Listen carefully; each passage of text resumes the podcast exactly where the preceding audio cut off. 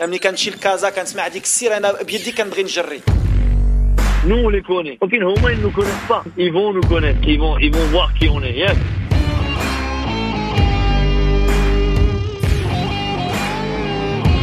Vous écoutez Radio Ma'arif, le podcast marocain. قدموا واحد المقابله رغم المقابلات كثرت المقابلات الحمد لله قدمنا واحد المقابله Le podcast foot.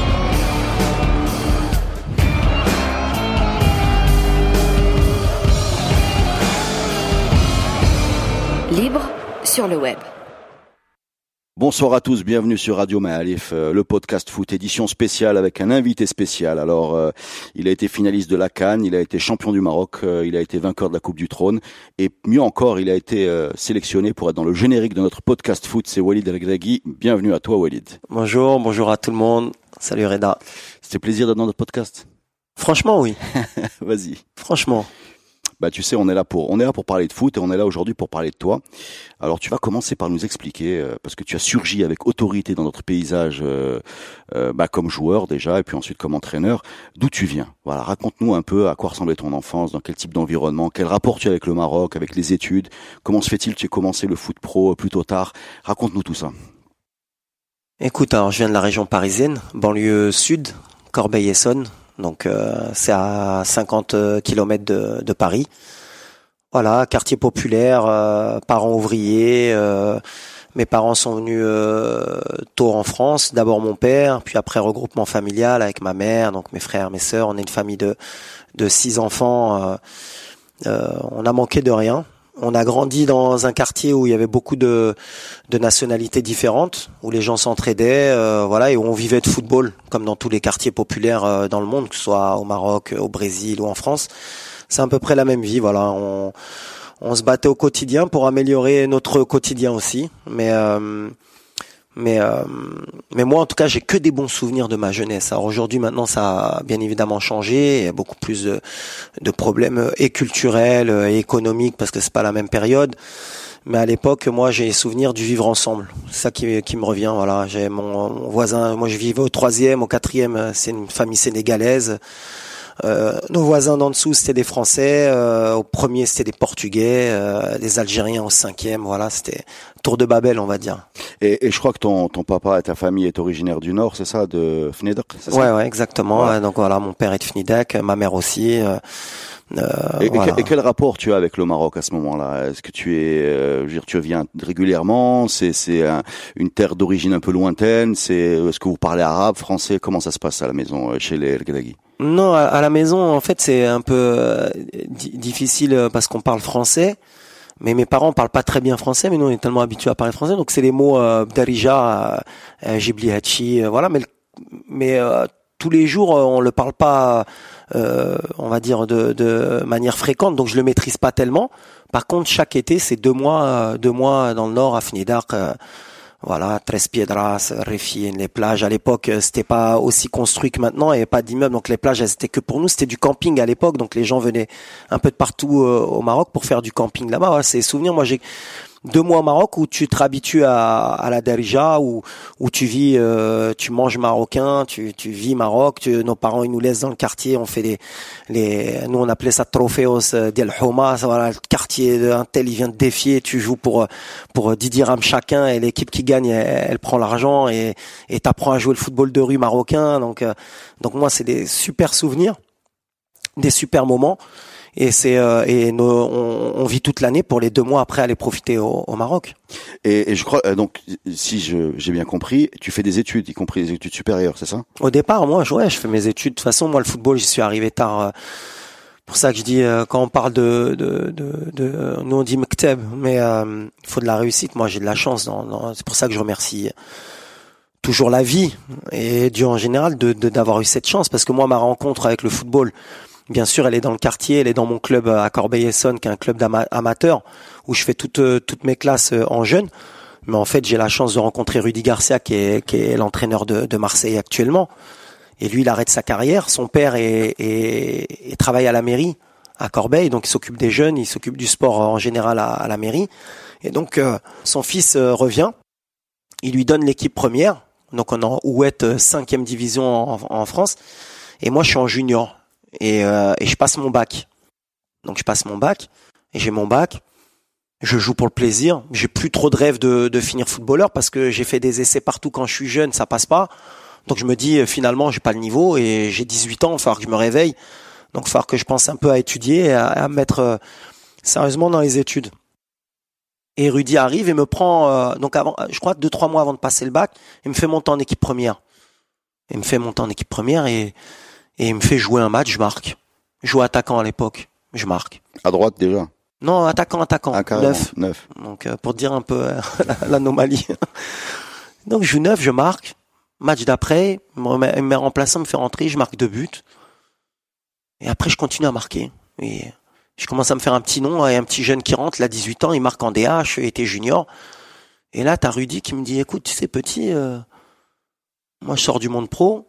Et il commentait les matchs sur Canal à l'époque, tu sais, euh, dans le kiosque et tout. Donc le Ouais. week-end, le, le samedi, il allait faire les matchs. Il me dit, je vois des matchs de Ligue 1. Si tu travailles bien et si tu m'écoutes, on peut faire quelque chose. Et moi, je pense qu'il m'allume, tu vois. Je me dis, mais lui, il m'allume, lui, il est fou. Lui, j'ai 18 ans, je suis au quartier.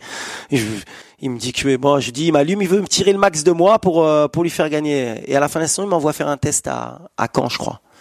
Et donc je me dis, putain, il croit vraiment en moi, lui. Donc euh, on va essayer. Là, je- Toujours attaquant. toujours attaquant. Je passe mon bac, je l'ai, faut aller à la fac. J'hésite, je lui dis qu'est-ce que je fais? Il me dit écoute, va à la fac. Mais on va aménager un peu tout ça. Le matin, on va essayer de travailler plus. Tu viendras. J'ai les installations grâce à mon père. On va faire du spécifique. On a un gardien qui, est, euh, a un contrat fédéral au club. Mais j'ai envie de parier sur toi et il mise tout. Le mec, il croit en toi. Donc, ce que je te dis, c'est des rencontres. Le mec, il croit en toi. Et même si toi, tu crois pas en toi, le mec, il croit en toi, il t'oblige à, À croire Donc, en toi. voilà, donc euh, tu vas en amphi, tu prends la bourse, tu vas, t'étudies, mais en même temps, il commence à te faire rêver, donc tu te dis, attends, à un moment donné, il faut faire le choix. Donc tu vas le matin, tu loupes un peu les cours, à un moment donné, tu fais le choix, tu dis, écoute, euh, faut que je me concentre sur le foot. Tu dis, je vais faire une année, de toute façon, l'amphi, euh, pour ceux qui ont étudié, tu connais, c'est, c'est t'y vas, t'y vas pas, si t'as envie d'y aller, t'y vas, tu te motives, tu te motives pas, je dis, allez, ouais, on va faire une année, on va, on va, on va voir si le, le foot Garcia et, et je fais l'année, donc j'arrête en cours de saison, je me lance à fond, je fais des essais. Et lui, il croit en toi, il te lance, je marque des buts, il m'envoie à Lille, il m'envoie à Caen, il m'envoie à Châteauroux, il m'envoie au Red Star, il m'envoie partout. Et ça passe pas. Les mecs, ils me disent, je suis trop vieux. Tu vois? À l'époque, j'aurais 19 ans et demi, 20 ans, c'est trop vieux pour te faire un contrat pro, euh, ça passe pas. Et là, tu reprends le coup de bambou, tu vois, tu dis, nous, on monte en CFA2, je fais encore une bonne saison. Et là, il te dit, écoute, on refait encore une année, mais on lâche pas. Et je refais une saison avec lui, je recartonne encore. Et à ce moment-là, je pensais que j'allais partir. Et il y a rien. Lui part à Saint-Étienne. Tu vois, il est recruté comme préparateur physique à Saint-Étienne. Mhm. Et je me, et je me dis, peut-être qu'il va me ramener avec lui, tu vois, t'as, et il me ramène chez lui, je m'en rappellerai toujours. Moi, lui, c'est comme un père, hein, pour moi, de toute façon. Et il me ramène, il me dit, écoute, il me dit, moi, j'y crois encore, faut pas que tu lâches. Tu sais ce qu'on va faire? Il me dit, moi, je vais à Saint-Étienne. Préparateur physique, donc je serai plus là. Il faut qu'on trouve un club de, de plus haut euh, niveau. Moi, j'ai parlé avec l'entraîneur du PFC, qui était Hubert, Hubert Velud. Je sais pas si tu, tu vois, celui qui a gagné la, la Champions League avec Mazembe et tout ça. Et il dit, Paris Et- Football Club. voilà, Ok. et il était au Paris Football Club. Il me dit, on va essayer de passer. Et Hubert Velud ne me prend pas à l'époque pour 800 francs, je crois, tu vois. Et il me propose un contrat amateur. Et il y a le Racing de Paris, donc l'ancien Matra, qui est dans la même division. Et Rudy pousse, il dit, franchement, il va pas aller au, au PFC, ce serait un gâchis. Prenez-le. Et je vais là-bas en national. Et j'ai 22 ans, je crois, ou 21 ans et demi. Je vais sur 22 ans, quoi. Mais là, tu dis, bon, t'arrives en national, tu gagnes un peu d'argent, comme dans le Rouette, tu vois, on te paye, tu t'entraînes et ton rêve, il part un peu. Tu dis, bon, la Ligue 1, la Ligue 2, c'est fini. Et c'est là que je fais ma meilleure saison. Je casse tout en national. Et de, t'étais trop vieux il y a un an, deux ans avant, t'as tous les clubs qui viennent te, qui veulent te recruter. Donc j'avais Bastia, Toulouse, donc euh, Rudy à Saint-Etienne qui voulait me récupérer, euh, Caen qui revient à la charge. Et là, c'est là que je dis que le monde, il est petit. Moi, je rêvais de, de l'équipe de France euh, euh, 82-86, l'équipe du Maroc 86. Tu vois, c'est, c'est l'époque Giresse, Platini, Timoumi, les rêveurs. Et un jour, t'as Alain Giresse qui t'appelle au téléphone. Donc, t'imagines bien moi, enfant des quartiers populaires. Donc, j'imagine moi, en parallèle, c'est comme si tu disais à Casa, Timoumi t'appelle, tu vois. Mhm. Euh, T'es gamin, Timoumi t'appelle, et entraîneur, euh, je sais pas où, c'est Timoumi qui t'appelle. Donc, Giresse, il m'appelle. Tous les autres clubs, je les ai oubliés. Il me dit, moi, écoute, euh, t'es âgé, tu vas faire 23 ans. Mais contrairement aux autres clubs, je vais pas te donner un an ou deux ans de contrat, je vais te donner quatre ans de contrat. Et on va travailler, mais je crois en toi. Et j'ai signé à Toulouse, c'est mon premier contrat professionnel. Je vais sur 23 ans et tu signes à Toulouse. Donc tu vois comme quoi il faut pas lâcher. Donc Rudy est content, les parents sont contents, toi tu réalises ton rêve Et tu deviens pro. et tu deviens pro. Vous écoutez Radio Ma'arif. Et là, du jour au lendemain, tu te retrouves avec William Prunier. Tu es à Naples, à Marseille, euh, Marc Libra, j'y reste comme entraîneur, et là, ton rêve, il débute, tu vois. Mais moi, la chance que j'ai, c'est que je viens du quartier, j'ai pas vécu les centres de formation, j'ai faim. Je sais que c'est une chance, une opportunité en or, tu vois, de, vivre mon rêve. Donc j'ai encore plus faim que les autres, donc je viens une heure avant l'entraînement, je pars une heure après, je travaille mes gammes, j'ai envie de croquer le, le foot à pleines dents, tu vois. Donc euh, donc je suis plus plus euh, frais que tout le monde, tu vois. Je, je suis pas usé moi par le football, justement au contraire, j'ai envie de découvrir. Et donc après on monte en première division, je fais ma première sélection en équipe nationale. T'imagines pour pour te 2001. 2000 je crois. Je crois que c'est janvier. Ouais, c'est Pays Basque. Bref, mais mais, mais C'est là où tu changes de poste. À quel moment tu changes de poste? Non, je change après moi. Avec, avec, en fait, je suis encore à ce moment-là. Je, je commence attaquant à Toulouse avec Libra devant. J'y reste, trouve que je suis pas un attaquant. Il me pose sur le côté, donc excentré gauche ou droite, tu vois. D'accord. Donc changement de poste, mais pas pas pas de problème. Mais pour revenir au rêve, je te promets, moi j'étais voir Maroc, France Maroc à Marseille, et je suis au Racing. Donc la fameuse année où, où je casse tout. Donc c'est l'année 98 où ils éclatent tout le Maroc, Coupe du Monde, tu vois, ils me font rêver, je les vois à la télé et tout, et on va à Marseille. Je regarde l'après-midi le match, il est à Martigues des Espoirs avec euh, Rachid Taoussi qui était l'entraîneur, donc c'est la génération Brazit, euh, euh, euh, Barki, euh, Sfri, euh, tout ça. Je les regarde, là, le soir on va regarder le match à Marseille, et je regarde le match de l'équipe nationale, et à un moment donné, je me tourne devant un de mes meilleurs amis d'enfance et je lui dis, tu vois, je te jure que je peux jouer dans cette équipe. Et mon pote, il, il me tue un peu, tu vois. Au lieu de me dire, ouais, euh, et il me regarde, il me dit, arrête un peu tes conneries, t'es en, en national. Je rate l'équipe nationale. Ah, Elle dit, hein. et je dis, Wallah, que je peux jouer avec eux. Et deux ans après, donc pratiquement, je, suis, donc j'arrive, tu te rencontres avec Nibet, avec, euh, Mustafa Haji, avec mec tu es Tarl Khalej, Basser. Là j'ai pris, là j'ai pris la vraie gifle dans, mon- dans, dans ma carrière, c'est là. C'est quand tu te retrouves avec eux que deux ans avant, tu rêves de jouer avec eux, tu vois. Donc, c'est, donc, donc en fait, ouais, pour bien comprendre, en 98, tu les regardes à la télé. Ah Donc, oui. Tu connais l'équipe, hein. Ah oui, je les connais tous, Tu connais tout le monde. tout le monde, Voilà, donc euh, Bassel, Camacho, tout euh, le monde, Nibet, Chipo, euh, Chipo. Rossi, tout le monde, A à Z. Voilà, et, et deux ans après, tu débarques. Comment tu as accueilli à l'époque euh, où, où, euh, des profils comme le tien, ils sont pas super courants? Comment ça se passe l'intégration?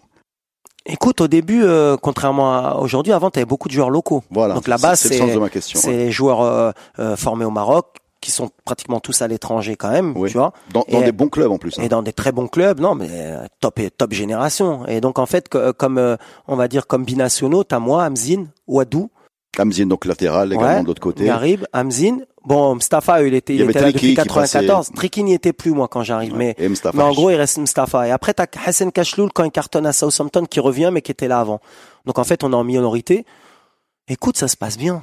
Ça se passe bien. Les anciens, moi, ils m'ont bien accueilli. Comme dans toute équipe nationale, ils attendent que tu fasses tes preuves. Mhm. Donc tout de suite, faut que tu montres. Moi, j'ai la chance, premier match, je, mar- je marque contre Pays Basque. D'ailleurs, c'est mon seul but en sélection. Mais malheureusement, il compte pas parce que c'est pas une sélection Parce que c'est pas, nationale. c'est pas un pays. Donc ouais. ça, ça, ça c'est mon deuil, tu vois. De, de, tu marques un but, mais il comptera jamais, Bah, tu vois. bah, Donc mon peut-être qu'un jour ils vont être reconnus comme pays. tu Donc- vas voir ta- donc ta- mon fils, but. donc mon fils, quand j'ai dit que j'ai marqué en équipe nationale, il le trouve nulle part, tu vois. Donc ça, c'est marrant. Mais euh, moi, moi, la chance que j'ai, c'est que je tombe sur des compétiteurs. Ça, ils me l'ont donné, tu vois. Je pense qu'après, je l'ai refourgué un peu en 2004 aux, aux gamins quand ils arrivent, tu vois. Avec Nordine, avec euh, un peu avec euh, avec euh, Youssef euh, Sfri, parce qu'il lui aussi, il avait int- intégré à peu près euh, pareil que moi, tu vois. C'était un jeune. Donc on a goûté un peu à cette équipe 98. Les mecs, ils L'équipe nationale, c'est important. Il faut toujours être au taquet. Il faut, il faut donner du plaisir au peuple. Et, et qui c'est qui t'impressionne dans, ce, dans cet effectif euh, dans les Ah, moi tous. Ah, moi tous. Moi, quand j'arrive, ça va trop vite. Ça va trop vite, mais ça te paraît facile en même temps. Tellement ils sont forts, ça te paraît facile. C'est contrairement à Toulouse, quand tu t'entraînes, t'arrives, quand t'arrives là, t'as l'impression que t'as toujours une solution parce que quand tu donnes le ballon à Mustafa, euh, il te le rend avec du chocolat. Quand t'es avec Nibet, euh, moi j'étais excentré à l'époque, donc Nibet, tu sais que pied gauche, il peut te la mettre dans les pieds euh, euh, lancés.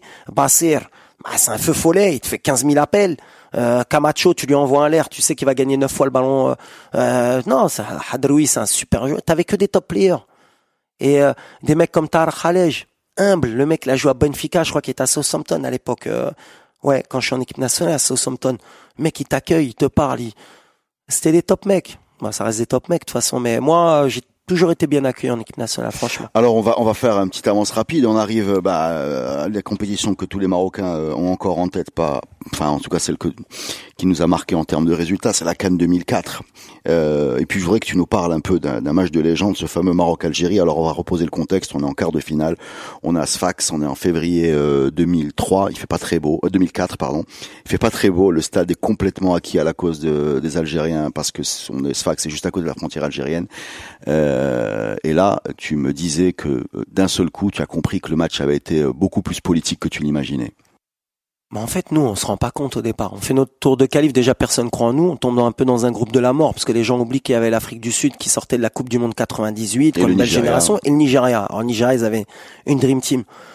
On sort de la poule, quart de finale l'Algérie. Bon, ce qui est bien, c'est que dès que tu sors des poules, t'as trois jours avant le, ou quatre jours avant le quart de finale, donc t'as pas trop le temps de réfléchir. Mais en fait, dès que tu termines le, pre- le match, dès que le- tu sais que c'est l'Algérie, déjà nous, on était beaucoup de, de jeunes issus de l'immigration, donc dans nos quartiers, on a grandi qu'avec des Algériens. On va dire leur nom. Il y avait Zéli, il y avait donc toi, Chamak, euh, Haji, Wadou, euh, euh, Kharja, euh, il y avait euh, en temps moins 8 ou 9, hein, facile. Ouais. En même temps, dans l'équipe, dans les buts, on va compléter. Il y avait Fouhami.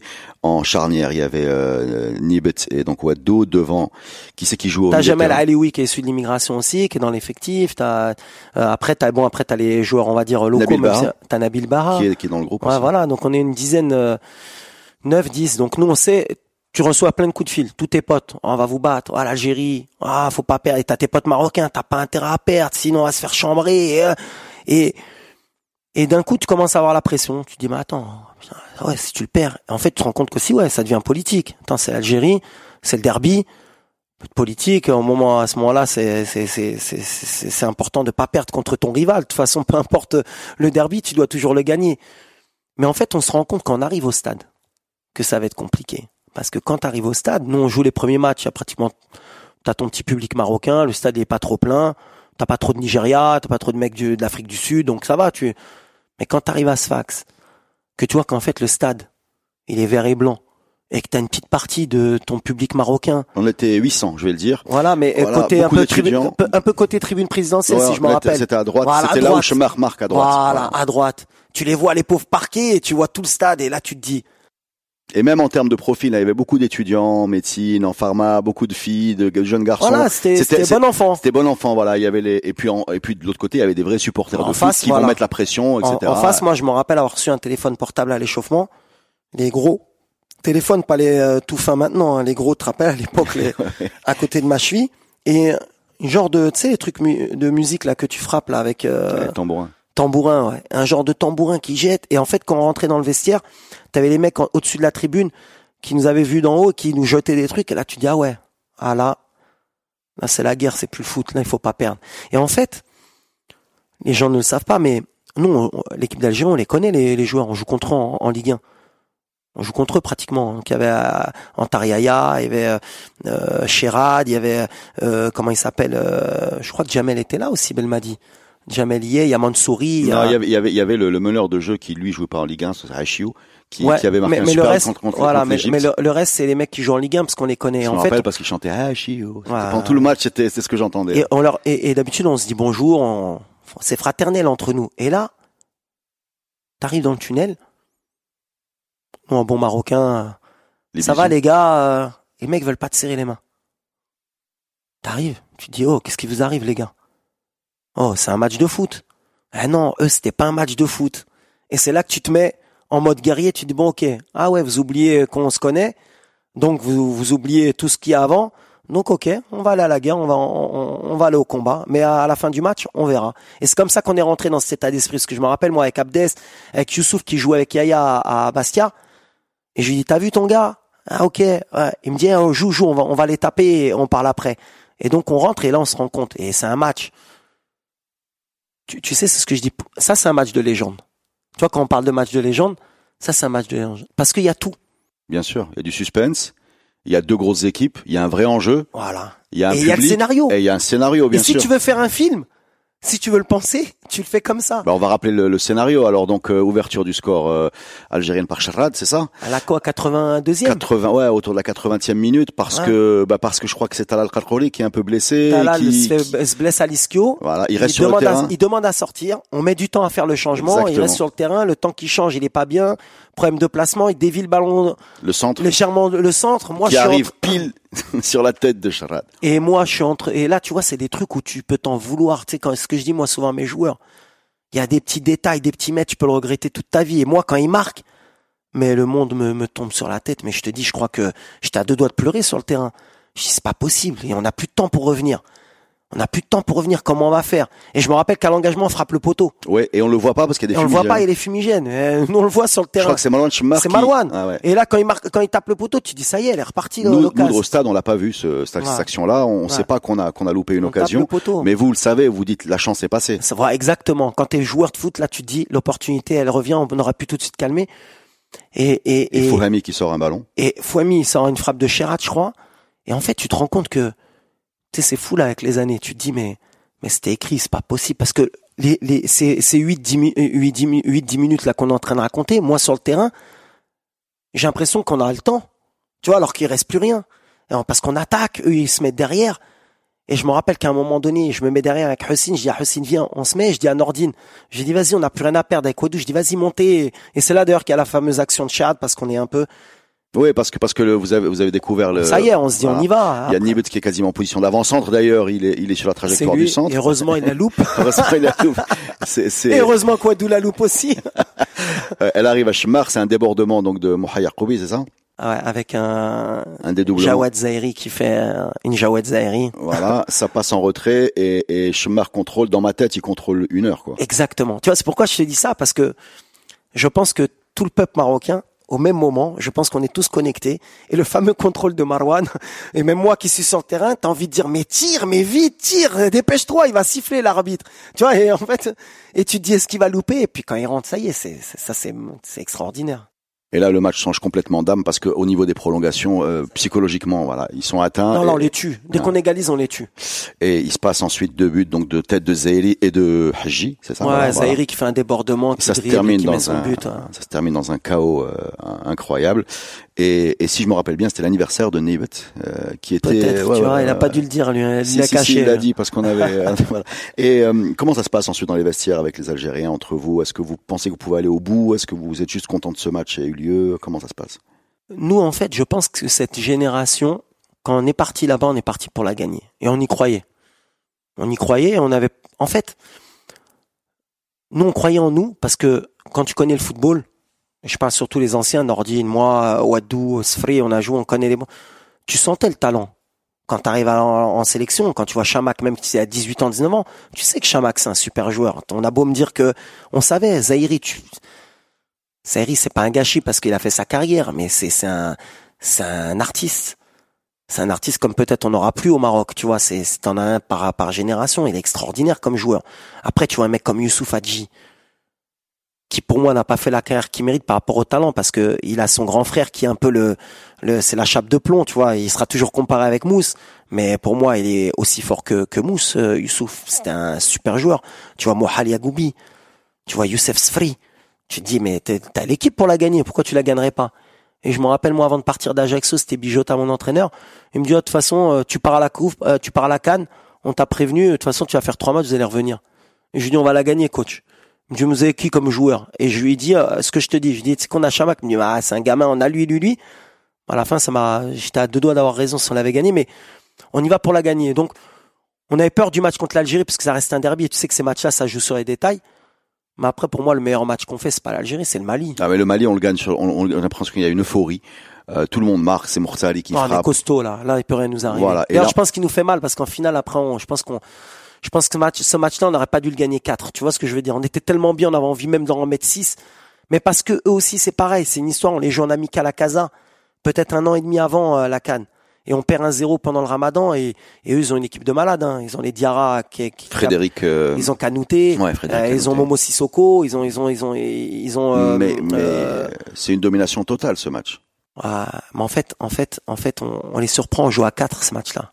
Tu vois, je pense qu'ils avaient travaillé, ils avaient travaillé pour parce qu'on jouait en 3-5-2 à, à l'époque et je pense qu'ils préparent tout leur euh, tout leur système pour le 3-5-2 et en fait on a Talal qui est blessé et le coach prend l'option de passer à 4 et je pense qu'ils sont surpris. Et on marque et on marque 1 2 après c'est fini.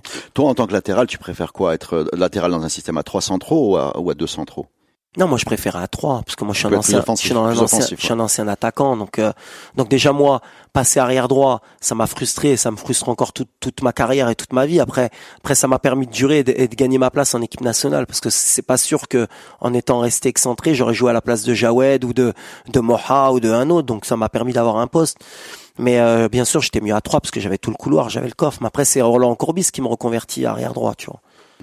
Alors, on revient sur euh, sur cette donc on, on, on bat le Mali 4-0, on arrive en finale et là bon moi je vais te raconter ça euh, vu des tribunes parce que parce qu'il y a une autre perception. On a l'impression quand on arrive à Tunis euh, tout est écrit. Voilà, moi c'est la, la perception que j'ai, c'est-à-dire que euh, la Tunisie doit gagner parce que on a l'impression qu'il y a une espèce d'élan, c'est à la fois politique, c'est c'est la société, c'est sportif et, et quelle que soit l'équipe, elle a souffert cette équipe pour arriver en finale. Elle a battu le Sénégal dans un match, c'était n'importe quoi.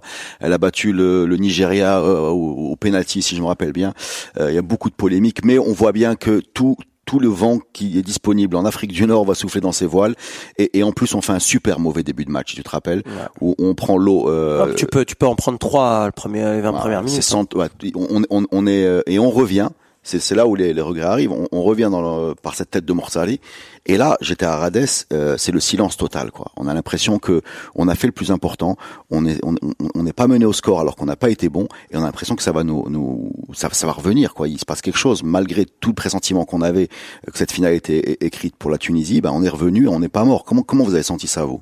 Moi, avec le recul aujourd'hui, je me dis qu'on on manquait trop d'expérience.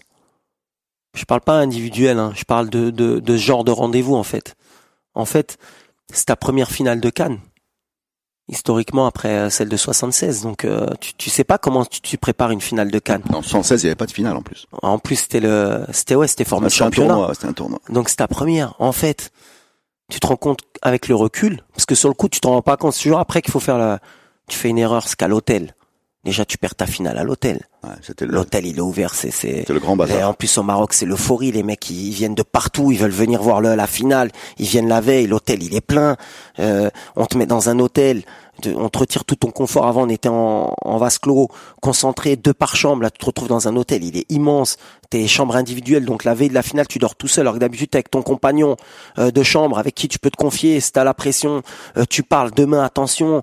Pour Euh, toi, c'est Abslam. moi, c'était Wadou. Ouais. T'as chacun ses habitudes. Et là, tout change. Bon, c'est pas grave. Tu vas pas te cacher derrière ça. Le lendemain, bah, les Tunisiens, ils sont malins. Bravo à eux. Ils ont l'expérience. T'arrives, tu sors du, de l'hôtel, tu mets deux heures avant d'arriver au stade, alors que c'était prévu de faire une demi-heure. Donc, t'arrives, en fait, avant l'échauffement, t'arrives pile euh, dix minutes avant de sortir à l'échauffement. Donc, en fait, tes habitudes que t'as avant le match Petit rituel. ton petit rituel de te faire masser, de te détendre, de te mettre ta musique, de te concentrer, de te parler entre en- entre nous pour préparer le match. Là, t'as rien, t'arrives, c'est l'urgence. On dit déjà t'es en panique quand t'es sur la route parce qu'en fait t'es bloqué.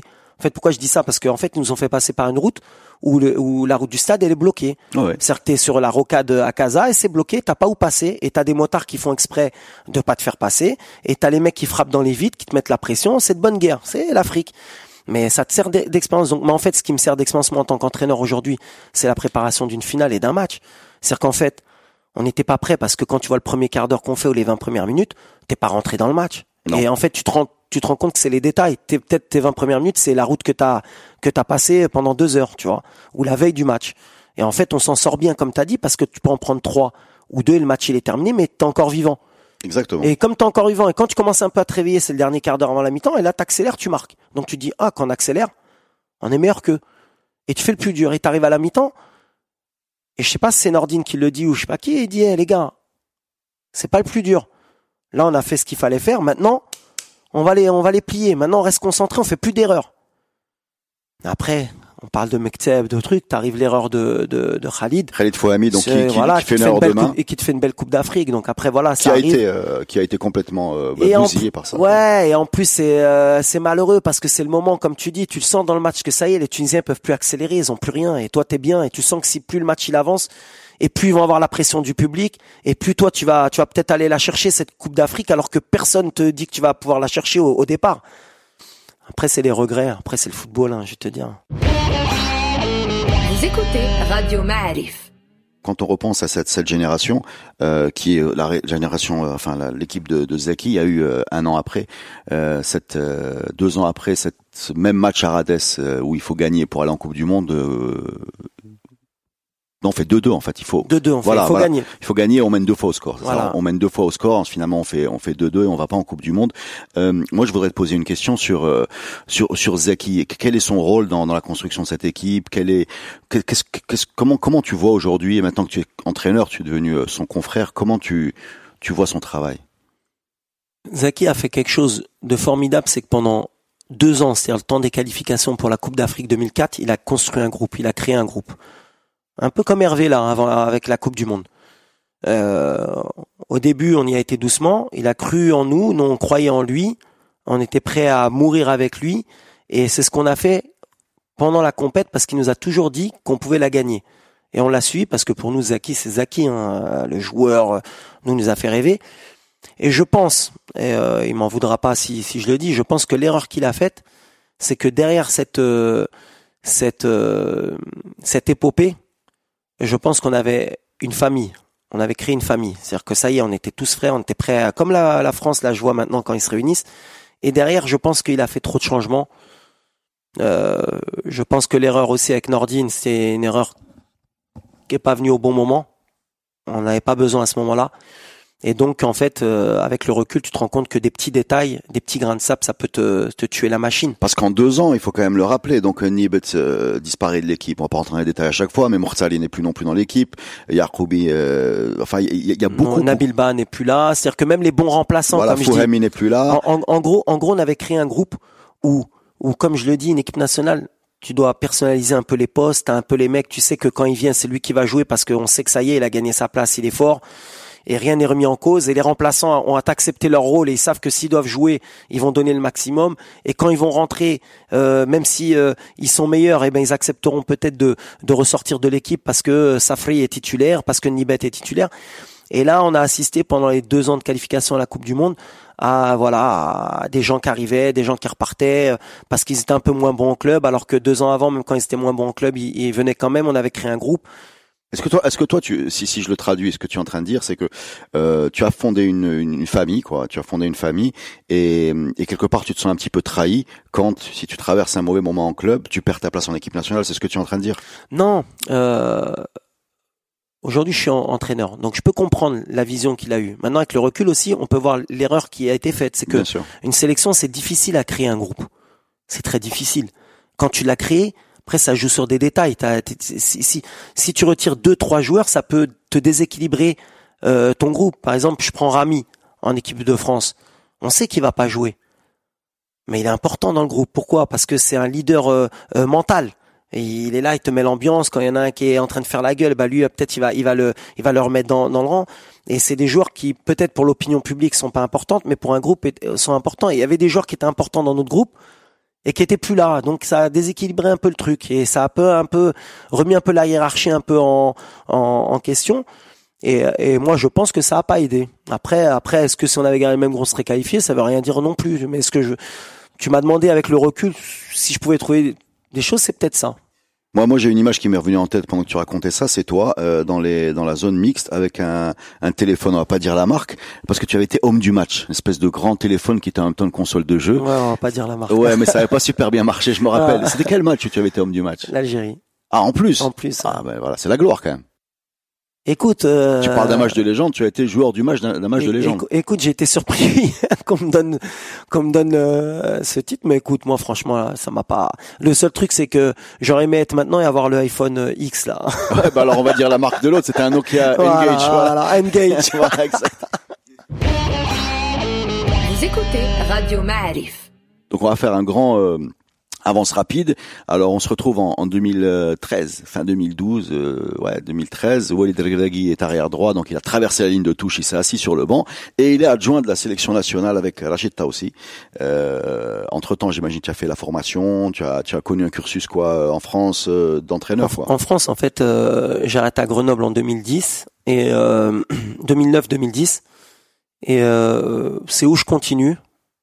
J'ai une offre de Vannes, j'ai une offre de Istres en Ligue 2 où je pousse, j'ai 33 ans, où je pousse et j'essaie encore de me faire plaisir, où je pense tout de suite à la reconversion. Moi, entraîneur, c'est ce que je dis, c'était un rêve. De toute façon, je savais que j'allais finir entraîneur. Bah, on le savait déjà quand on te voyait et, joueur. et je rêvais d'être entraîneur et je rêvais de mettre en pratique ce que j'aurais aimé qu'on fasse avec moi. Donc voilà, c'est j'ai toujours été dans la recherche, toujours je suis toujours resté en contact avec les entraîneurs que j'ai eu. Donc c'était la suite logique. Et en fait, je me dis à ce moment-là, donc t'as les Guardiola, les Mourinho qui sont jeunes, t'as plein d'entraîneurs jeunes, et je me dis perds pas de temps, passe tout de suite tes diplômes parce que si t'attends que tu que t'attends jusqu'à 36 ans le temps de passer tes diplômes et je dis allez, ça y est, le football c'est passé, tu vas aller jouer en Ligue 2, tu vas rien apporter, ça va rien te rapporter. Autant commencer à passer les diplômes. Donc je suis rentré en région parisienne et j'ai passé mes diplômes. Donc faut savoir qu'en France c'est quand même compliqué tu, de repasser tous ces diplômes. Donc on est passé d'abord par le, le, le- bon l'animateur senior, je l'avais passé quand j'étais joueur. Après il y a le brevet d'état premier degré, donc c'est sur une année. Donc là tu repars euh, dans les bancs de l'école, tu repars sur le terrain, tu dois prendre une équipe de jeunes. Il n'y a pas un une, une formule accélérée pour les, les- les joueurs pros, enfin les anciens En, pros. en tout cas, sur le premier degré, tu es obligé de le passer comme tout le monde. En fait, après, quand tu veux passer euh, le, le, le- le- la pro UEFA, là, par contre, il y a des cursus spécifiques et encore. Ça, c'est pour les internationaux français. Ah d'accord. Quand tu es international marocain, tu apprends que quand tu es en France, ça sert à rien. T'es pas considéré comme un international. D'accord. Donc tu fais cette formation et ton premier, c'est ton, ton premier poste euh, Oui. sur le banc de touche, c'était celui de l'équipe nationale avec Rachid aussi. Mais écoute, tu vois, c'est ce que Donc, je te disais. premier comme, match, comme Maroc, pour, comme, pour, Mozambique. comme pour Rudy Garcia. Des fois, il y a des, il y a des, euh, tu vois ici, des Tardat Louadi- Erdat Loualidine. Eh ben, eh ben, écoute, je suis chez moi, c'est mon anniversaire. Et je reçois un coup de fil de Rachid. Il me dit, écoute, je prends l'équipe nationale, j'ai besoin d'un, jeune entraîneur, je sais que tu passes tes diplômes, euh, je te connais euh, depuis que tu es joueur, euh, je veux que tu viennes me donner un coup de main, on sera plusieurs dans le staff, voilà, il y a une mission, faut la réussir et je compte sur toi, est-ce que ça te, est-ce que ça te tente réfléchir, appelle-moi. Je lui dis, tout réfléchi, je, suis avec toi. Et donc, comme tu as dit, première expérience, euh, t'intègres donc ton rêve, l'équipe nationale. hein. Donc on va on va rappeler cette période. Donc vous êtes euh, le, le duo t'as aussi euh. Qui c'est qui était avec je Et crois Rachid Mahmoud. Voilà Ben Mahmoud. Ouais. Euh, dure un an. 12 mois entre le barrage euh, retour euh, match contre le Mozambique 4-0 à Marrakech, il y a la Cannes 2013. Cannes 2013, c'est quoi? C'est un match nul contre l'Angola, 0-0, un peu triste. Euh, un match contre le Cap-Vert où on fait une première mi-temps catastrophique et ça se rattrape par une égalisation de l'Arabie. Et un match un peu fou, qui est un troisième match nul où on mène au score euh, Et 2-2. de- de- 2-2 contre la- l'Afrique du Sud, donc trois points en, en trois matchs, ça passe pas. Euh, avec le, encore une fois, le recul, c'est pour ça qu'on fait des podcasts longtemps après. Euh, que- qu'est-ce Qu'est-ce qui, qu'est-ce qui a pas, qu'est-ce qui a pas fonctionné? Parce qu'on a quand même, on parle quand même d'une équipe où, dont certains joueurs sont encore présents. hein. Hum. En 2013, il y a, il y a déjà Mnatia, il y a, je pense, Belhenda qui est là, Il y a Hamadi. il y a Ahmadi qui est là, euh, c'est tout. Puisqu'il y a le Mayarli dans les buts, les latéraux ont changé. Qu'est-ce, qu'est-ce qui, qu'est-ce qui n'allait pas dans cette équipe? Écoute, c'est pas ce, que- ce qui allait pas, c'est qu'il faut qu'on faut qu'on reprenne le contexte. C'est-à-dire qu'avec le temps, il faut donner raison aussi un peu à Rachid, même s'il a été très décrié. C'est qu'on prend l'équipe au mois d'octobre. Au mois d'octobre pour le fameux match de, de barrage. Mhm. Donc on fait le match de barrage, on se qualifie pour la Coupe d'Afrique, donc on est euh, mi-octobre. Et en fait, il te reste qu'une date FIFA. C'est le fameux match du Togo à Casa où on fait plein d'essais pour essayer de vite trouver la formule. Mais même il y avait des stages, je me rappelle, je pense que le nombre de joueurs euh, euh, convoqués a été phénoménal. hein. Non, non, non, non. En fait, on s'occupe des locaux et des A. Donc, on a fait des stages pour les locaux, évidemment, puisqu'on on devait se qualifier pour le Chan, ce qu'on a bien fait aussi, parce que les gens l'oublient, mais on élimine la Tunisie. Euh, à l'époque, qui est, qui est championne en titre du Chan, on les élimine et on qualifie euh, euh, l'équipe du Chan pour l'Afrique du Sud.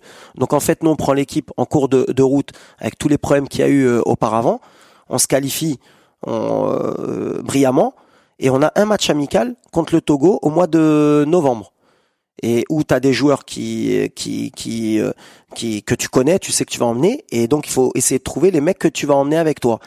Et donc en fait sur un match, tu dois essayer de vite faire le choix et après tu ta préparation pour la Coupe d'Afrique. Ta préparation elle est bien passée, tu tombes dans un groupe qui a priori paraît abordable pour tout le monde, mais à l'arrivée tu te rends compte que pour passer c'est c'est c'est pas si facile. Le Cap Vert après c'était une surprise pendant trois ans en Afrique jusqu'à ce que nous on les élimine dernièrement et encore on a on a même souffert avec eux. Mais à l'époque c'est le début de l'histoire du du Cap Vert. T'as l'Angola qui sort je crois d'une Coupe du Monde, non? Ils, se qualifient- Ouais, ils ouais. étaient qualifiés pour la Coupe du Monde et t'as l'équipe organisatrice euh, qui est l'Afrique du Sud. Je pense que ce qui a pas marché, on a manqué aussi un peu de réussite.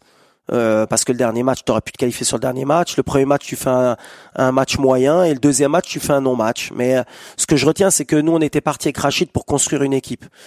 Euh, je m'en rappelle, on avait dit il faut lancer le maximum de jeunes. Il avait fait des choix forts. Par exemple, il avait retiré Hussein Kharja.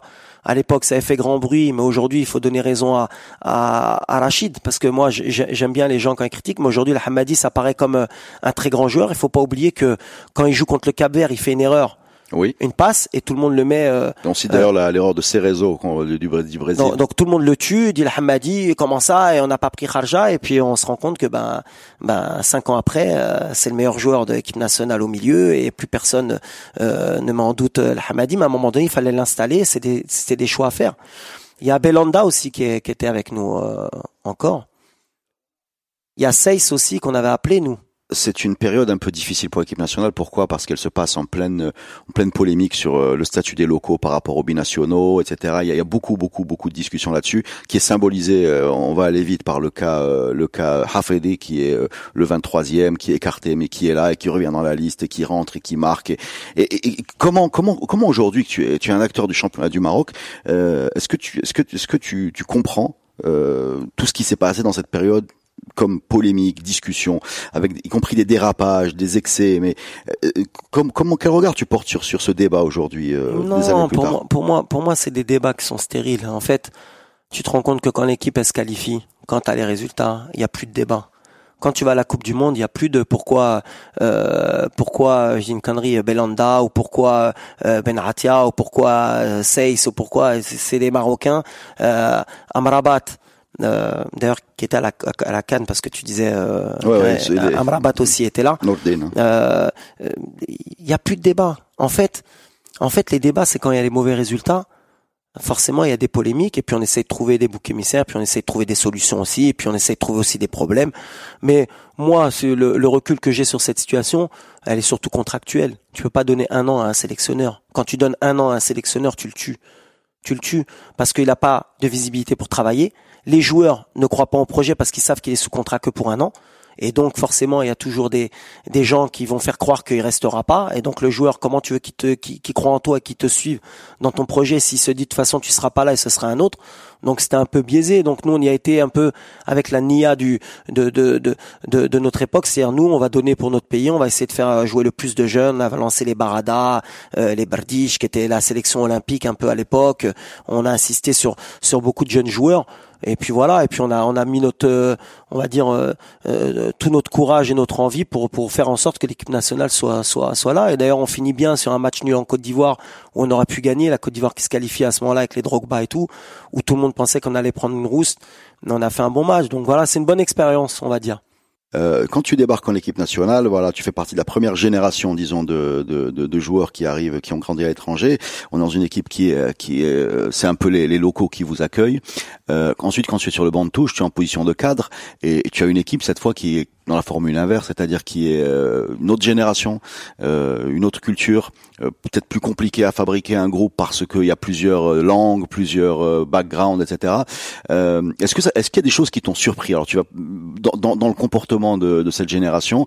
Est-ce que tu as trouvé parce que c'est pas loin entre 2013 et 2004, il y a une dizaine d'années, et, et, et, et je pense que beaucoup de choses ont changé dans ces dizaines d'années où tu as changé de poste. Comment tu as regardé ça, toi? Non, mais c'est une autre génération. Tu sais, euh, euh, ne serait-ce que ici, même au FUS, tu vois, avec les jeunes joueurs que j'ai, je me rends compte que aujourd'hui, alors que j'ai que 43 ans, tu vois, le décalage il est immense. C'est, c'est, on, on a changé de galaxie. Les mecs ils vivent dans une autre planète. C'est plus les mêmes montants, c'est plus euh, la même médiatisation, c'est plus le même rapport au maillot, c'est plus le tout, tout a changé. C'est pour ça que, bien sûr, nous on est un peu à l'ancienne, on est un peu nostalgique de ce football de l'époque, mais aujourd'hui c'est un autre football. Et en fait, si nous on s'adapte pas, on peut pas comprendre. Donc en fait, oui, quand, quand, quand je vois certains comportements, euh, bien sûr, il y a des comportements qui m'ont un peu déçu de certains joueurs parce que ils sont jeunes et ils se rendent pas compte c'est quoi de porter le maillot de l'équipe nationale. Tu, tu, tu, tu vois, c'est surtout ça. Mais en même temps, euh, quand tu regardes un peu autour, quand tu vois que Rabiot, euh, il refuse d'être suppléant en équipe de France, ou que tu vois Augustin qui refuse de, venir en équipe de France Espoir, tu dis qu'en fait, c'est pas c'est pas marocain, C'est c'est générationnel. Mhm. Et en fait, tu te rends compte que cette génération, elle est perchée un peu. C'est c'est c'est c'est moi. C'est si je viens, je joue. Si je joue pas, ça m'intéresse pas. Le projet m'intéresse pas. Et en fait, il y a que quand tu vas à la Coupe du Monde et que tu la gagnes comme ils l'ont fait l'équipe de France, que Rabiot il prend une gifle et qu'il se dit merde, j'ai peut-être fait une connerie. Comme des gamins. Et en fait, je pense que c'est pour ça que ce que tu dis, c'est que moi je pense qu'en 2013 ils étaient trop jeunes. T'avais beaucoup de jeunes. qui venaient, qui se disaient oh bon c'est l'équipe nationale. Et comme beaucoup de joueurs qui viennent issus de l'immigration et, et, et qui jouent dans des bons clubs en Europe, quand ils viennent en équipe nationale, je pense qu'ils pensent que qu'ils rendent plus service à l'équipe nationale que, que l'équipe nationale leur rend service. À partir du moment où ils l'ont compris, je pense qu'Hervé, c'est pour ça que je dis qu'il a fait du très bon boulot, tu le sens sur le terrain, je pense qu'il leur a fait comprendre l'importance de venir en équipe nationale, l'importance de tout donner, et que celui qui était pas content, eh ben, il pouvait rester chez lui. Ça, quand tu étais sur le banc de touche, c'était c'était pas le sentiment général. Je pense que c'était pas le sentiment général parce que les gamins, ils savaient qu'on avait qu'un an et que même si tu leur portais ce discours, je pense qu'il y en avait qui leur colportaient que de toute façon on sera pas là et qu'ils reviendraient. D'accord, c'est très clair. Alors tu arrives euh, au FUS ensuite, et, et, là tu te construis, tu construis un palmarès, premier titre de champion pour pour un club qui n'en avait pas, il faut le dire, euh, Coupe du Maroc, Coupe du Trône. Euh, tu débarques dans un dans un système qui est le championnat du Maroc. Qu'est-ce qui te surprend au, au, en arrivant? Euh, On parle de foot, ensuite on parlera de l'environnement, mais qu'est-ce qu'est-ce la première chose qui te qui te frappe en arrivant du monde pro, en débarquant euh, à Rabat pour euh, pour ta première saison de Botola? Euh, Écoute, j'arrive dans un club structuré où où déjà il y a Jamel Selami et Hassil Hamouta qui sont passés avant, qui ont structuré le club. Donc déjà, euh, on n'avait pas encore ce centre qui est, qui est, magnifique. Donc on s'entraînait dans des conditions un peu, on va dire amateurs, sur un synthétique, sur un terrain un peu, euh, je me rappelle, à, un peu comme un terrain vague. Donc on, on, bricole, mais moi je suis jeune, j'ai envie, donc je m'en fiche, tu vois. Et là tu découvres le Botola, et là, là l'engouement il, il, te surprend, quoi. Tu tu t'attendais pas à ça. Euh, je, ça en fait, en fait, c'est le décalage qu'il y a. Alors maintenant entre aujourd'hui et il y a quatre ans, tu vois déjà, je trouve que ça, il a beaucoup évolué. C'est-à-dire que moi, ma première année, je suis choqué. On joue à midi à Knitra sur un synthétique de de pH ou si tu tu tu te rases le, la cuisse, t'as as une pizza et, et un truc et, et il fait 40 degrés, tu te dis mais déjà comment on peut nous faire jouer dans ces conditions, tu vois? Et c'est un championnat de, de, première division, donc ça ça ça me choque au départ. Après, tu as, la contrepartie, tu vas, tu vas jouer contre le Raja, tu vas jouer contre le Wydad, et, là, tu vois le public, tu vois le stade, et tu vois l'engouement. Et donc, tu dis qu'il y a un peu un truc à deux vitesses qui a été réglé depuis quatre ans. C'est-à-dire qu'en termes d'infrastructure aujourd'hui, c'est plus le même championnat. Et le niveau, il est, euh, je pense qu'il a, il, a été multiplié par trois, je pense. Tu vois, par rapport à la première année, je sens que c'est beaucoup plus difficile, c'est beaucoup plus structuré. Tous les clubs ils sont structurés. C'est plus difficile de gagner un match maintenant. Et les terrains, ils sont meilleurs. Maintenant, quand tu vois le terrain de Jlida, tu vois le terrain de Balken, euh, t'as le nôtre, t'as Tanger, euh, Tétouane leur ont refait la pelouse aussi, et Gadir, maintenant tu joues dans des bonnes conditions. D'accord. Euh, et qu'est-ce qui te surprend alors euh, Qu'est-ce qui, bah, pas te surprend, mais qu'est-ce que tu, qu'est-ce qui te marque quand tu arrives euh, au niveau des joueurs, de leur euh, talent, de leur comportement, de, de l'investissement qu'ils ont par rapport encore une fois à ton expérience. Si je te demande vraiment de nous raconter tes premières impressions, non, parce que maintenant tu fais partie de la famille, quoi. Aujourd'hui, aujourd'hui, aujourd'hui, s'il fallait faire un comparatif entre aujourd'hui, mon groupe d'aujourd'hui et le premier groupe que j'ai pris, c'est le jour et la nuit en termes de professionnalisme. C'est ça surtout. En fait, en fait, j'ai mis quatre ans, peut-être un peu moins, pour instaurer le professionnalisme ici au club. C'est-à-dire qu'au début, les joueurs, ils comprenaient pas qu'il fallait arriver à l'heure ou qu'il fallait arriver une demi-heure avant pour pouvoir travailler. Ils comprenaient pas que il y avait euh, des séances de récupération. Il y avait plein de choses qu'ils comprenaient pas. Par contre, ils comprenaient qu'il fallait être payé à la fin du mois. Donc en fait, ils comprenaient pas que c'était professionnel. Ils comprenaient que c'était professionnel que pour être payé. Par contre, dans l'hygiène de vie, dans, dans, dans, par exemple, ils étaient en surpoids des mecs étaient en surpoids, tu, prenais le taux de masse graisseuse, c'était honteux. Mais ils arrivaient à jouer dans le championnat et à briller. Et en plus, on leur faisait croire que c'était des bons joueurs parce que euh, ils marquaient un but ou deux. On leur faisait croire que c'était un bon joueur. Donc le plus dur, c'était de leur faire comprendre que si vous voulez atteindre le haut niveau, si vous voulez être de vrais professionnels, fallait plus bosser. C'est ce qu'on a mis en place avec le temps. Mais c'était surtout dans ça et dans la mentalité, dans le travail. C'était très compliqué. En fait, ils, ils aimaient pas bosser. Mais on leur a appris à aimer bosser. Alhamdoulilah. Euh, mais mais Walid, c'est pas seulement euh, c'est pas seulement une présence sur le sur le banc de touche, c'est également une grosse présence médiatique. Tu t'es distingué très vite euh, par des déclarations euh, très sincères que moi j'adore, hein. Euh, en particulier des petites piques vis-à-vis de, de, tes concurrents directs, le WAC, le, le WAC souvent, le Raja aussi. non mais c'est vrai, c'est moi j'aimais beaucoup ça. que C'était un, un, monde un peu qui qui ronronnait. Tu l'as un peu réveillé avec une présence en plus dans un club qui n'était pas jusque là distingué par par ces fracas médiatiques. Et là, tu as repris dans la dans la figure, j'ai envie de dire, toute la tout le tout le, le flot de, réactions. Comment tu as vécu ça, toi? Écoute, bien bien et mal en même temps, parce qu'en fait, euh, des fois, j'ai pas été compris. Des fois, on a fait exprès de pas me comprendre. Des fois, on a fait des choses pour euh, faire en sorte que les gens s'énervent contre moi. En fait, dans tout ça, C'est ce que je dis souvent. Moi, j'aime le football. Et, et le football, c'est pas que le terrain, c'est tout ce qu'il y a autour. J'aime quand le match, euh, euh, c'est pas que le match du samedi, c'est trois jours avant. C'est moi, moi quand je parle, j'imagine toujours les mecs au café en train, en train déjà de parler, en train de dire ah t'as vu, y a- euh, je dis une connerie, mais il y a, y a Fus euh, Phare euh, et t'as vu et, et il a dit ça et, et j'espère qu'on va gagner et, faire monter. Et c'est ça pour moi le, le football, ça fait partie. Et, C'est ce qu'on aime voir en première ligue, mais au- à- dès que ça arrive au Maroc, on. bah, ils étaient pas habitués. Après, honnêtement, j'ai jamais calculé. Tu vois, il y en a qui disent ouais, il calcule, il veut faire du Mourinho. En fait, non.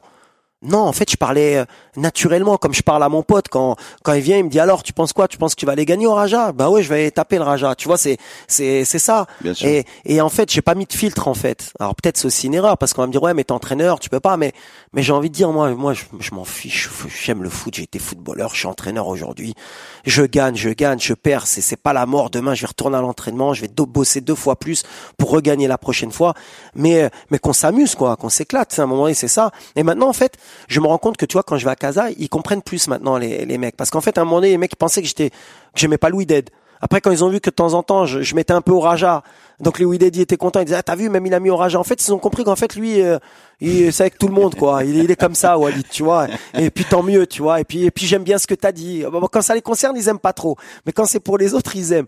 Mais en fait, il y a un moment donné où j'ai fait un peu exprès, c'était l'année du titre, parce que parce que j'estimais que si je voulais être champion, il fallait que je mette la pression sur le Wided. Ouais, c'est là Donc où ça, tu- c'était un peu tactique. Je me suis dit, bon, comment je fais? Fallait que j'avais un groupe jeune. Je me suis dit, ils vont avoir la pression. Si on commence à leur parler du titre, ils vont pas savoir gérer. Donc je, moi, je vais la prendre, la pression. On va s'amuser. Mais je vais surtout essayer de mettre la pression sur les joueurs. Et comment je peux leur mettre? C'est peut-être en chauffant un peu leurs supporters, peut-être en les remettant en question pour qu'ils leur disent attention si vous perdez, pour que les mecs quand ils rentrent un peu sur le terrain, ils pensent toujours à parce que quand tu penses à, si je perds, qu'est-ce qui va se passer? C'est toujours mieux que que dire oh, on va gagner.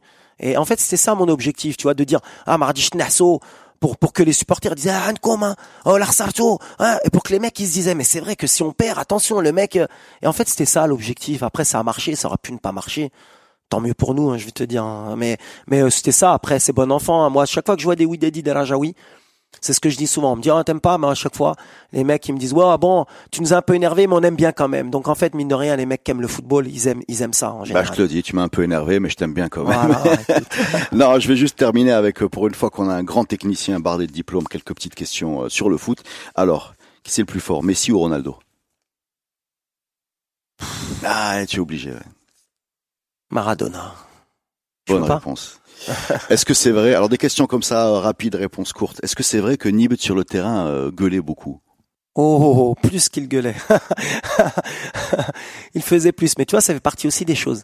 C'est-à-dire que sur le coup, t'aimais pas, et avec- en fait, avec le recul, tu te rends compte qu'en fait, c'était un grand capitaine. Alors, autre question. euh, quel est l'attaquant le plus compliqué que tu as affronté, celui qui t'a fait souffrir? Ah, Ronaldo. Mais le Brésilien. Le vrai? Ouais, le vrai, comme on dit. D'accord, donc ça s'est passé, j'imagine, avec Santander contre euh, contre le Real. Ouais. Ça donne quoi, vu de près, Ronaldo? Parce que j'adore ce bonhomme. c'est c'est avec du surpoids et il te tue parce que en plus il est avec du surpoids il a pas envie de courir et puis quand il accélère il te met trois buts donc après tu dis en fait tu comprends que tu fais pas le même métier en fait en fait moi la Liga parce que j'y suis à l'époque de la Liga de las Estrellas où il y a tout le monde où il y a Riquelme à Villarreal où il y a Forlan il y a, tout, Batista il y, a, tout le monde dans tous les gros clubs. Et en fait tout ton rêve de quand t'es gamin, tu crois que peut-être tu peux être le nouveau Messi ou le nouveau Ronaldo. Et en fait, quand tu joues contre eux, tu te rends compte qu'en fait Dieu il t'a pas donné les mêmes dispositions. Et qu'en fait euh, ils ont tout et en plus ils ont travaillé. Donc tout avec en plus le travail, ça donne ces joueurs-là. En fait, Ronaldo quand tu le vois sur le terrain, c'est comme c'est comme Ronaldinho. Tu te dis qu'en fait tu fais pas le même travail, tu fais pas le même métier. Et en fait, tu comprends pourquoi ils sont payés autant. Ce que je disais tout le temps à ma femme, Ronaldinho, je paierais pour le voir jouer. Et quand tu es sur le terrain, tu le vois jouer parce qu'il te fait des trucs qui qui ont rien à voir avec le football. C'est c'est de l'art. Alors, quel est l'adversaire qui t'a le plus euh, énervé? Celui sale comportement, pas fair play, le bonhomme, tu as envie de le mettre Beckham. Beckham. Ça raconte un peu. sur le terrain Ouais. Il te parle, il te... Il parle, il est pas content, faut pas le toucher, faut. D'accord. Quel Ça- est l'entraîneur, euh, l'entraîneur qui t'a, qui t'a beaucoup apporté tactiquement, dont tu t'inspires euh, je parle, je parle vraiment de celui qui t'a apporté pas comme joueur, mais même comme futur entraîneur. Euh, Roland Courbis. Roland Courbis. Roland Courbis, je pense que que pour moi, il, il, il a tout compris du football. Après, il a ses défauts, c'est Roland, mais euh, mais quand il te parle football, En général, il a rarement tort, il connaît. Après, il a ses défauts, comme je dis, mais il les connaît. Mais, mais c'est un... qui- Roland, tu peux rester trois heures à parler football. Et tu peux essayer de lui démontrer, il va t'expliquer les choses et, et, et tu vas comprendre. Et quand il est en forme, Roland, comme coach, c'est le meilleur. Et euh, quel est le l'en- l'entraîneur qui t'a le plus agacé, quoi, celui qui t'a énervé quoi? Agacé, euh... Ah, ils m'ont tous un peu agacé quand même. Ceux qui me faisaient pas jouer, ils m'agaçaient. Parce que tu comprends jamais pourquoi tu joues pas, tu vois. Donc ils t'agacent, mais non, en général, avec qui j'ai eu le plus de problèmes, c'était plus euh, Nouzaré à Toulouse. Mais en fait, avec le temps, je me rends compte qu'il m'a rendu service. Donc voilà. Mais, euh, mais je pense que l'année où je suis à Toulouse, il n'a pas été très honnête avec moi, mais euh, j'étais jeune. L'équipe la plus forte dans laquelle tu es joué? Ah, 2004. Enfin, équipe nationale. Après, en club, je pense à Santander. Quand on a Felipe Melo, Yossi Benayoun, euh, Garay, euh, Zigic, euh, on a, on a des, en fait, on avait des futurs pépites qu'on, on savait pas que c'était des futurs pépites, mais à la fin, les mecs ont fini à la Juve, au Real, euh, à Liverpool. Pendant 10 minutes, là, pendant 10 minutes, tous les joueurs sont, sont gratuits. Tu vas en prendre 3 pour le FUS. Tu prends qui? Dans le monde Ici, Mhm. Ronaldo? T'en manques un. Et Iniesta, je l'ai fait venir du Japon. D'accord, n'as qu'une attaque en fait. Oui, ça va suffire. Alors, autre question, imaginons un peu que le FUS euh, soit injecté dans le championnat de France. À quel niveau il évoluerait selon toi?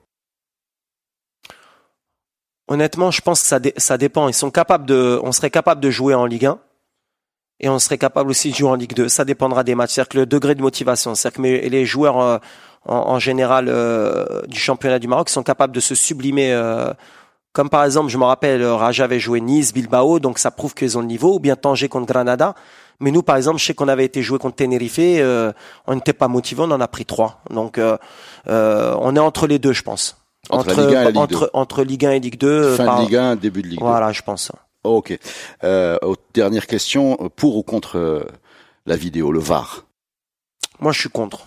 Je contre parce que je trouve que ça dénature le, la vraie raison du football euh, originel, on va dire. C'est-à-dire que pour moi, euh, le football, il vit avec les erreurs de l'arbitre et par les erreurs de l'arbitre. C'est-à-dire que ce qui fait parler euh, encore de, de Angleterre euh, en Coupe du Monde 86, c'est la main de Maradona euh, l'arbitre n'a pas vu.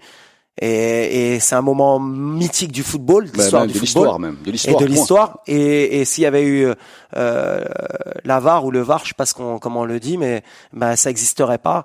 Et, et, et, et justement, les discussions de comptoir ou de supporters, souvent elles sont dues justement à il y avait penalty, il y avait pas penalty, il y avait coup franc, il y avait pas coup franc. Et en plus, la réalité, c'est que quand tu vois un ralenti, si tu veux dire qu'il y a contact, il y aura toujours contact, donc tu auras toujours euh, la légitimité ou pas de, de, de, de siffler penalty ou pas, et ce sera toujours à l'appréciation de l'arbitre et à rajouter encore et quand est-ce qu'on utilise la VAR ou pas euh, Ça, ça marche pas bien, quoi. ah, peut-être qu'à terme on y arrivera mais je pense que c'est- moi c'est en plus arrêter le match comme en finale de Coupe du Monde t'attends de voir s'il va siffler penalty pas penalty euh, c'est moi ça dénature le, le jeu voilà Bon, c'est donner- pas un truc où je suis fan Trois noms d'entraîneurs, tu me dis celui que tu préfères. Mourinho, Guardiola, Klopp. Ah, je prendrais un peu de tout. Je Alors, prendrais la com de la com de Mourinho, euh, la mise en place du de la possession de Guardiola et et le, le pressing et la verticalité de Klopp. Pour moi, le et, et je rajouterais Simeone. Qu'est-ce que tu prends sur Simon le- L'organisation défensive L'organisation défensive et la rage de, de, de ses joueurs. C'est-à-dire la grinta, la, la- le, le- le Cholo, moi, il me fait rêver parce que ces équipes, chaque année, on dit l'Atlético et chaque année, ils sont là à se battre. Parce que je crois que les gens se rendent pas compte de l'exploit que c'est de lutter contre le Barça et le Real ces dernières années. On a oublié quelqu'un, peut-être, je sais pas, tu veux parler de quelqu'un, Sarri, Conte, quelqu'un? Sarri, j'adore ce qu'il a mis en place à Naples et, et j'attendais de voir ce qu'il allait faire avec Chelsea.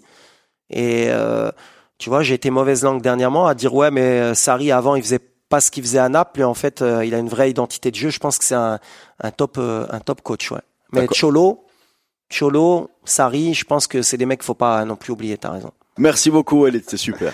Merci.